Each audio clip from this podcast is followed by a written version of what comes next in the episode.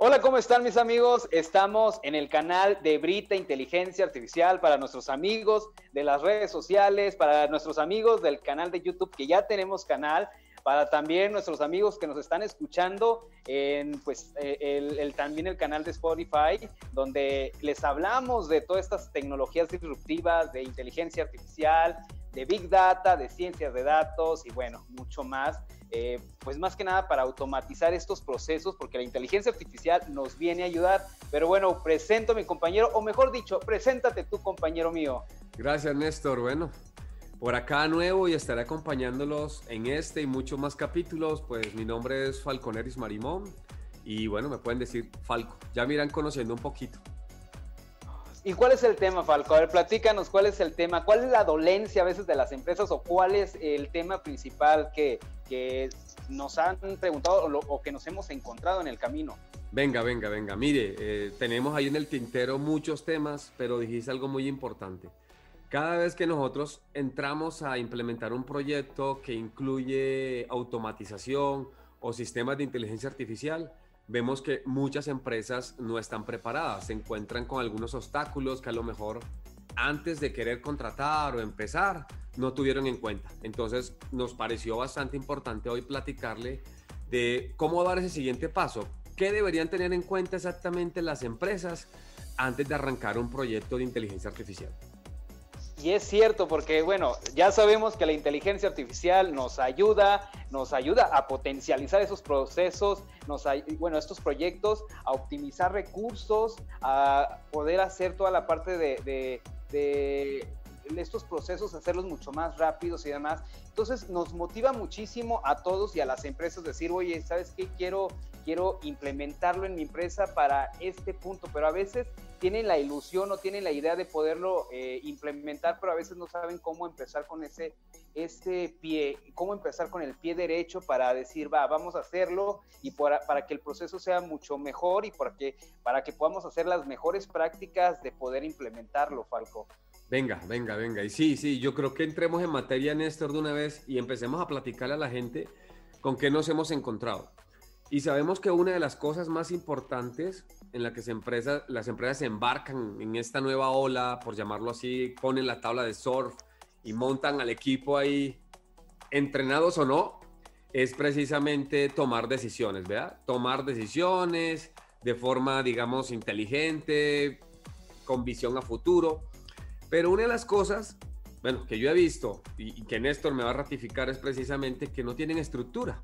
O sea, estructura desde el punto de vista de organizarse para que precisamente podamos tener, digamos, ese potencial escalar, ¿no? A veces piensan que simplemente tener un área de tecnología, un área de sistemas, listo, van a ser amo, señores, los sayajines, de agarrar y decir, bueno, listo, adoptemos esta tecnología. Y es muy importante tener en cuenta que la empresa debe estar más o menos, digamos, estructurada por departamentos para adquirir nuevas responsabilidades, ¿no? No solamente es un proceso técnico, sino que también las personas que pidan la información, que se involucren en esos proyectos, tengan esas capacidades, por ejemplo, para saber qué pedir. Y, nos hemos encontrado muchos temas, mejor no hablemos acá de, esas cosas, pero, pero oiga, simplemente venga, yo, yo quiero un chatbot, o yo, yo quiero simplemente un asistente cognitivo, o yo quiero, digamos, automatizar este proceso donde me dé...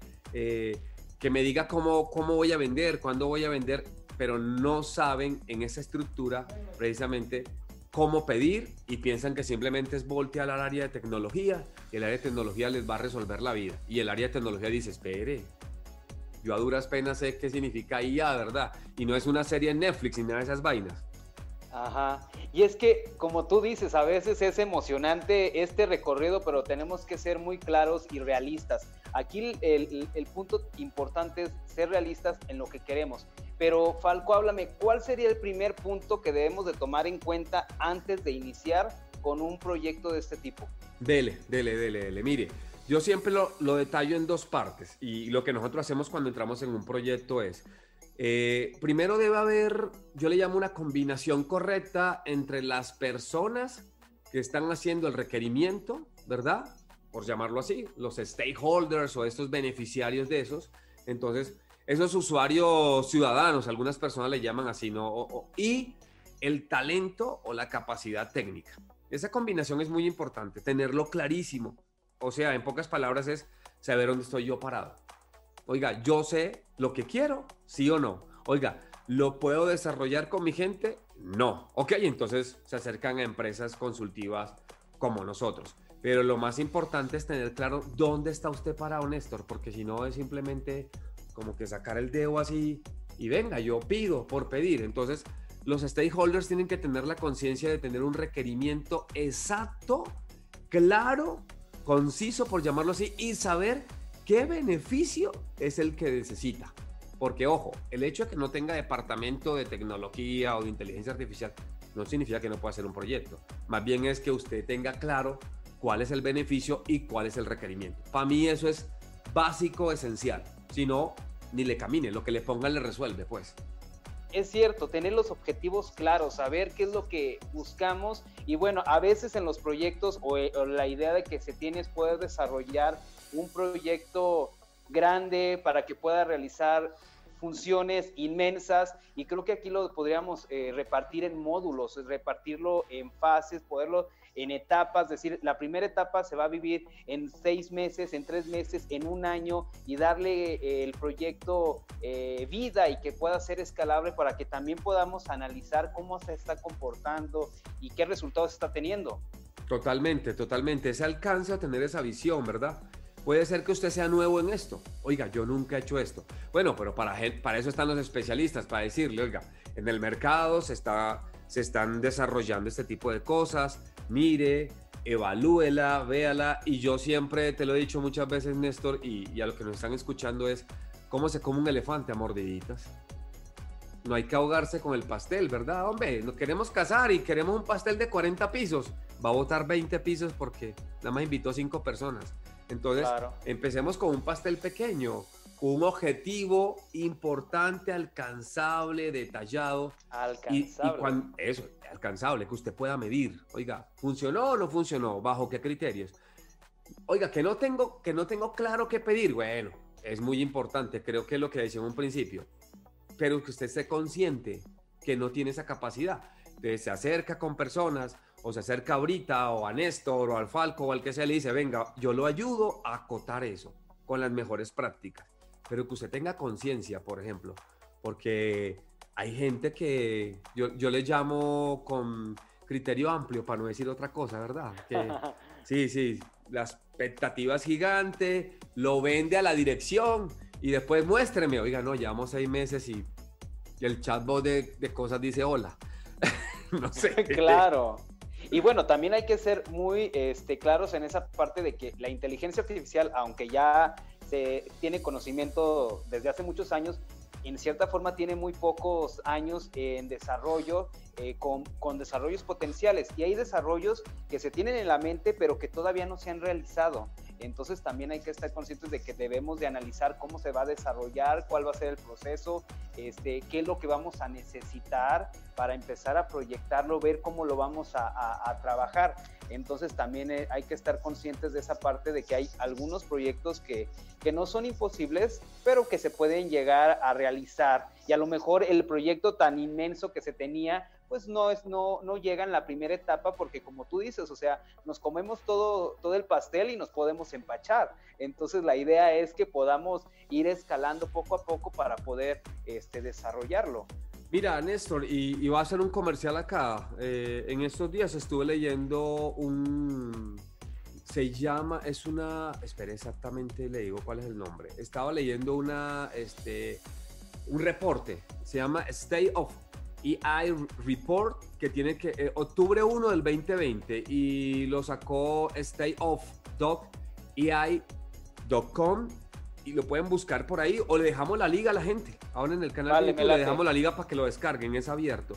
Y habla precisamente del estado de la inteligencia artificial en el 2020. Y, y es una cosa loca, impresionante. Pero para que usted tenga, entonces, si usted tiene certeza de qué se puede hacer, qué no se puede hacer, creo que hay que ser consciente un poquito y leer tantico. Así es. perdón, tantico. Tantito en México, tantico en Colombia. hay que leer tantico sobre qué se puede, qué o no, qué sí. Y no, yo he escuchado, yo creo, Y también le soy sincero, Néstor, vos sabes que hay empresas que ya dicen, no, claro, yo le hago eso, como ya hay tecnología, yo lo hago, y nunca han hecho un proyecto. Entonces, el tener conciencia de qué quiero, para dónde voy, y si leo poquito nomás, búsquele por ahí como ese tipo de reportes, usted sabe si su objetivo es alcanzable o no, más o menos. Busque una empresa buena o lo desarrolla con sus capacidades, pero esa es la base, Néstor, esa es la base, si no... Claro, y lo hemos dicho muchísimas veces en, nuestros, en nuestros capítulos de que la inteligencia artificial viene a apoyar y viene a ser la mano derecha de todas las industrias y podemos investigar y ver cómo lo podemos hacer. Y bueno, en este caso, como te dices, acercarse a un especialista para ver qué es viable y qué no con base a lo que ya se estudió, porque obviamente eh, la idea es que podamos automatizar procesos, que podamos bajar costos y que podamos tener resultados que en verdad eh, deseamos, que podamos generar, no sé, mayor ventas o poder llegar a las personas que en verdad nos van a comprar o bueno, a desarrollar tareas repetitivas que lo pueda hacer un sistema. Entonces son cositas así que, debemos de tomar en cuenta. Sí, sí, redondeando el tema nomás, mire, ¿qué, qué sucede? Ponga, pongamos de lo que nos escuchan, nos están viendo también, se ponen a pensar en esto. Oiga, es que yo leí por ahí, no sé, en el reporte que me dijo Falco, ahí me metí, que nos dijo Néstor y tal, y la gente ahorita. Y vi que, por ejemplo, para el caso de marketing específico, que a nosotros nos encanta esa área de negocio, la parte de marketing, que incrementaron el revenue en un 40%. Entonces yo ya estoy emocionado aquí, ¿no? Voy a comprar el sueño guajiro. Y baja y toca la dirección y hay que meterle plata. Y no tienen justificado un caso. No tienen aterrizado un caso. Entonces, por eso hablaba yo, son, cosas con las que se va a encontrar, ¿no? Por ejemplo, oye, es que vi que en el reporte decía que redujeron en un 20% los costos implementando esto, pero hay ciertos puntos, como por ejemplo, redujo qué, qué clase de proyecto, a dónde quiere ir, y entonces por eso hablamos precisamente de el objetivo clarísimo. Ahorita tocamos un segundo punto importante, pero, pero para redondear ese es no se deja alarmar por los números. Los números, claro que venden, claro que son importantes, pero lo primero que tiene que comparar es si el objetivo que usted tiene es realista, ¿verdad? Tan fácil como eso, pues. Lo has dicho todo, la verdad, ser realistas en esta parte es fundamental. Y sí, a veces nos dejamos llevar por el entusiasmo, la motivación y podemos llegar a vender que vamos a ir a la luna cuando en realidad no hemos visto cuál es, cómo lo vamos a hacer o cuáles van a ser las herramientas o cuáles van a ser los primeros pasos. O sea, creo que hay que ser muy realistas en esta parte para poder desarrollar un proyecto que, como tú lo dices, sea medible sea escalable y tenga los resultados que estamos buscando con base al objetivo principal. Y eso podemos, eh, en el recorrido lo podemos empezar a desglosar. Pero bueno, primero es saber desde el principio qué es lo que queremos y después ahí vamos creando otras opciones que van a ir mejorando el sistema. ¿Y cuál sería el segundo punto, Falco? Bueno, la base de todo, Néstor, es con qué información cuento. Facilito.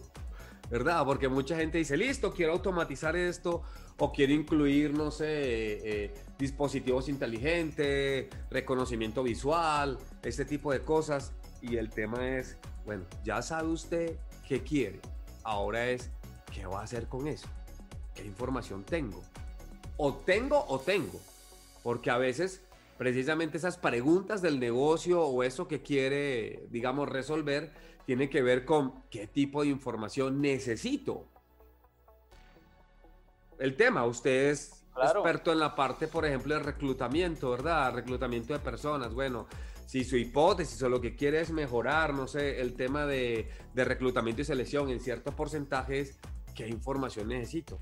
Y no solamente información que venga externa, de dispositivos, de a la hora de, no sé, hacer un análisis de, de, reconocimiento de, de, imágenes, de ver el sentimiento de la persona, es exactamente con qué información cuento yo dentro de la empresa para cruzar, porque por lo general siempre en inteligencia artificial es una combinación entre información externa e información interna.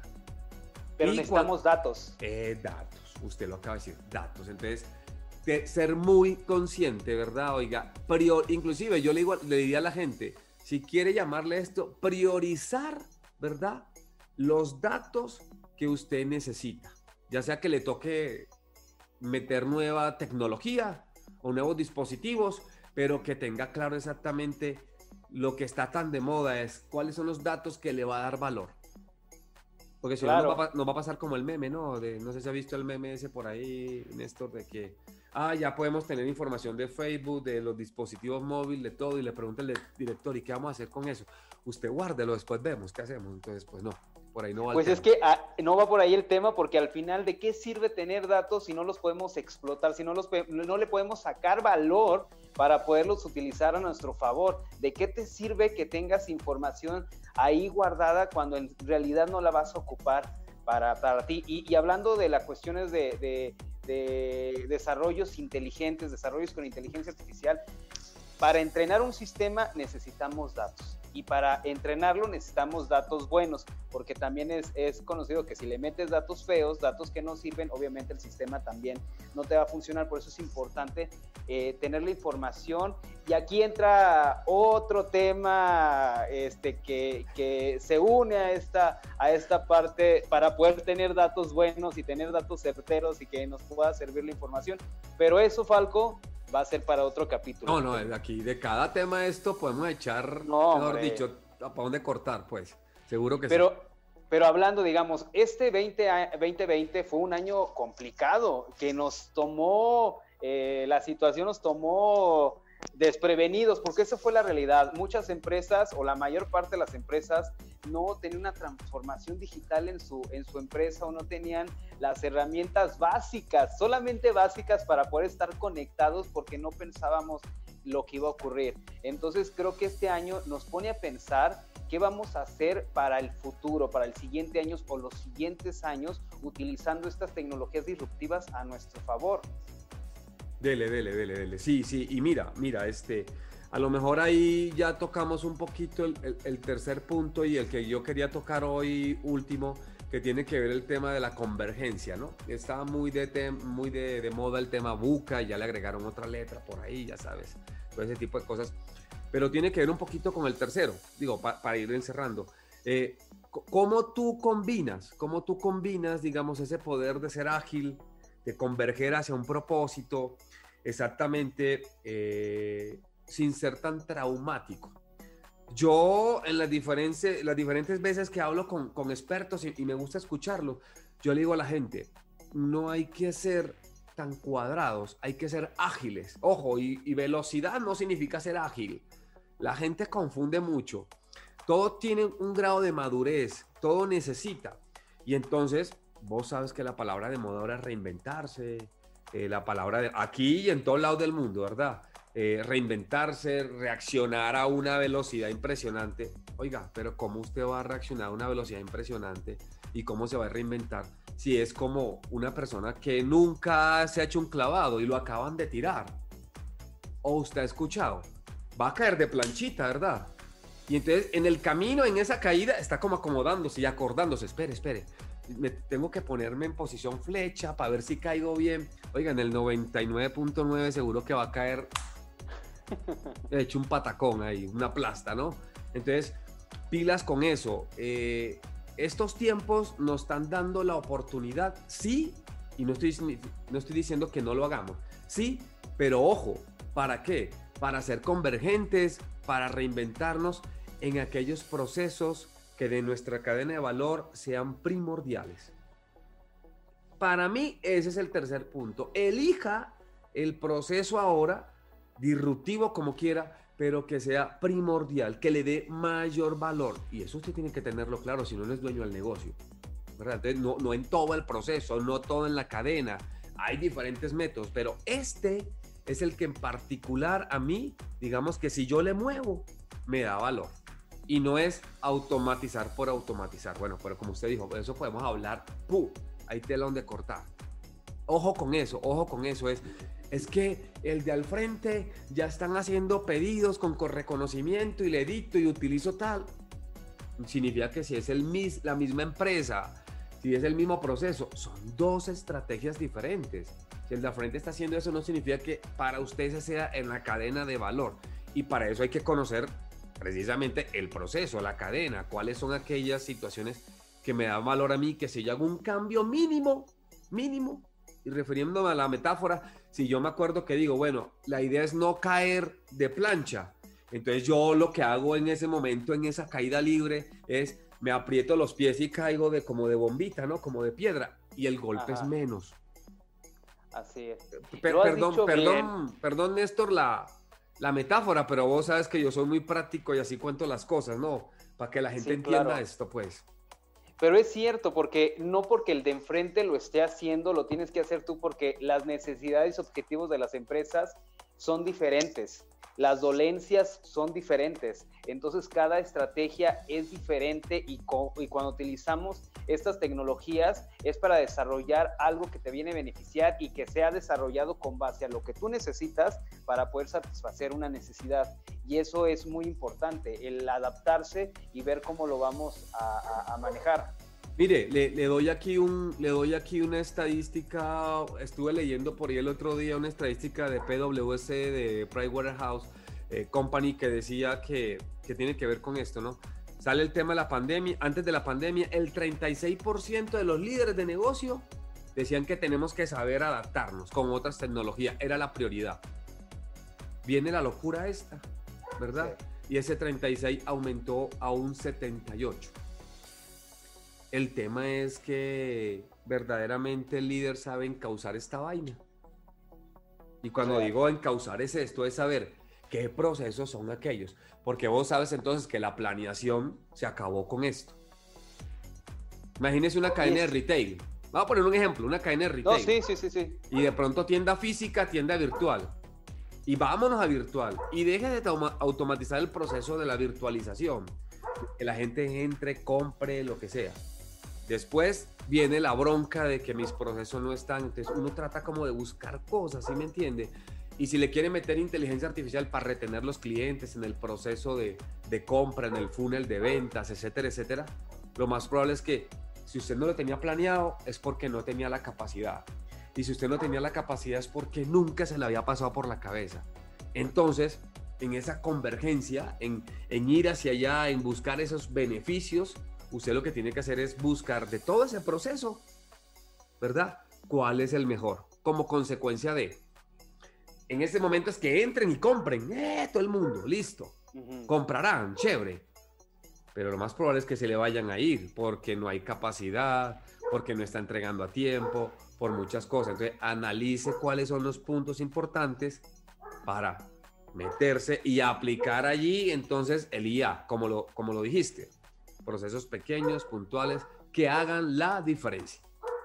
Así es, y has comentado algo importante, digamos, en el tiempo que inició la pandemia y que todo fue incierto, muchas empresas eh, que tenían sus tiendas eh, físicas, que no habían migrado a esta parte digital, eh, no sabían qué hacer. Entonces tuvimos varios clientes, aquí lo comento, que, que deseaban ver cómo solucionarlo. Entonces fue ahí esa la parte de la migración para poder también crear un e-commerce, pero ahí analizábamos nosotros qué es lo que sí es necesario para ti, porque también hay que ser realistas, ver qué es lo que va a necesitar cada cliente, cada usuario, porque cada, cada empresa es diferente y no por venderle. La idea es poder crear una estrategia que en verdad le pueda funcionar y que podamos decir, podemos manejarlo en etapas. Algunos e-commerce que ya están vendiendo y que les hemos desarrollado estas plataformas para que puedan comercializar sus productos y que pues tengan un ingreso y también hay otras estrategias que estamos implementando utilizando inteligencia artificial para la parte de recomendación de productos con base a los gustos y hábitos y compras de las personas y de esa forma que puedan consumir más productos desde la comodidad de su casa, no tienen que salir y que puedan llevarle el producto directamente hasta la puerta y que digan aquí está lo que pedí, y, pero que no tengan problema de encontrarlo, sino que puedan este, adquirirlo de la mayor fácil, porque al final estos desarrollos, Falco, son crear desarrollos con base para generar una mejor experiencia al cliente, una mejor experiencia al usuario. Entonces, obviamente tenemos que pensar en todos esos puntos importantes y aquí es donde, digamos, entra el marketing y la inteligencia artificial para unirse y poder crear una estrategia que le pueda convenir a, las empresas. Que aquí es donde viene otra vez el comercial, Brit Inteligencia Artificial les puede ayudar porque podemos agregar todo este valor agregado porque lo que buscamos es impulsar a estas empresas, poderles ayudar, poder este, desarrollar un plan en conjunto para poder llegar a los objetivos que ellos están buscando, poder crear un desarrollo con base a las necesidades y con base a lo que en verdad sí van a, necesitar y no venderles por vender. La idea es de que podamos potencializar los proyectos y sobre todo que, todos podamos estar felices y generar ese, esa experiencia del cliente como la experiencia a la empresa. Me gusta, me gusta lo que dices. Yo, yo, usted es el de los comerciales, yo soy el de la, de la cátedra, pero ahí nos complementamos. Y mire, ¿qué están haciendo muchas empresas tocando este punto? Que también podríamos hablar, por ahí nos dijeron. Todo lo que es customer centric. Basar mis procesos enfocados a qué? Al cliente. Imagínese poder tomar, volvemos al tema de los datos, poder tener datos antes, durante y después. Imagínese, o sea, cualquier director de marketing loco, no. Y el que se le escape vivo, por llamar, por decir así, en venderle más, en retenerlo. Entonces, y usted fija un objetivo en particular, más ya sé qué datos tengo, más dónde voy a afinar en este momento de la pandemia. Y si el momento de la pandemia es en el tema de que no se me vayan con la competencia, veo que el problema es en la retención, pues utiliza algoritmos de Machine Learning para retención, para cosas, pero no se vaya con la finta, ¿no? No se vaya con la finta. Entonces, esa es una muy buena práctica, muy buena práctica de, de centrarse, siguiendo tu ejemplo, en el Customer Centric, saber exactamente cuáles son esos puntos donde precisamente, y si yo ya tengo una mentalidad preparada a eso, con estos tres puntos recabando eh, el punto central, este, seguro que yo voy a tener muchas más posibilidades de mitigar, de mitigar perdón, riesgos, porque ningún proyecto pasa en blanco, eso es mentira, ¿verdad? Hay que mitigar riesgos, pero esos puntos son muy importantes, muy importantes, Néstor. Así es, pues muchas gracias. Hemos tenido una conversación súper agradable. El tiempo se nos va rapidísimo y nosotros nos podemos seguir, seguir, seguir, porque ya lo hemos platicado. Hablamos y hablamos hasta por los codos, porque nos encanta estos temas y sobre todo informar, porque lo que queremos es informar, apoyar a las personas que puedan eh, poder comprender un poco más de cómo funcionan todas estas tecnologías y bueno, que las puedan aprovechar a su favor. ¿Algo que quieras agregar? ¿Una conclusión final, Falco? Sí, sí, sí sí, sí. Y la conclusión final, vos sabes que yo tiro también para el lado del liderazgo transformacional en los proyectos, el change management en todos los proyectos. Y una cosa importante, tengan en cuenta esos tres puntos, pero hay que poner una base. Y la base es tener un champion leadership. Básico. Sí, sí, Esencial. esto. Pero ojo, ojo, nuestro patrocinador tiene que ser un champion en liderazgo. Porque si no nos dejan ese proyecto tirado. Entonces, pilas con eso, tenerlo en cuenta. De, eso, digamos, podemos profundizar. Ahí nos pueden dejar comentarios si quieren sobre ese tema. Les vamos a dejar también la, pues, la liga del reporte para que la descarguen. Creo que, creo que es muy importante eso, Néstor, pero esos tres pilares se basan precisamente en tener un líder, un líder eh, que pueda organizar el equipo, que pueda marcar rumbo, que pueda ir para dónde. Y seguro que, bueno, tener muchos proyectos exitosos eh, de inteligencia artificial, porque esto no es una tendencia, esto es una realidad, pues. Así es. Pues muchísimas gracias. Y como dice Falco, agreguen sus comentarios aquí abajo, suscríbanse al canal eh, y bueno, si tienen algún tema que les gustaría que en la siguiente ocasión hablemos de ello, pues aquí también nos dejan abajo sus comentarios. No olviden eh, ingresar a nuestro sitio web que es brita.mx, al blog de brita.mx que la verdad estamos felices de tener todos los días más y más visitantes que están conociendo más de esas tecnologías disruptivas. Y bueno, cualquier cosa ya saben que estamos para servirles. ¿Falco? listo, pues. Estamos al pendiente entonces. Gracias, pues. Perfecto, nos vemos a la siguiente. Ya sabes, suscríbase. Listo, chau, chau.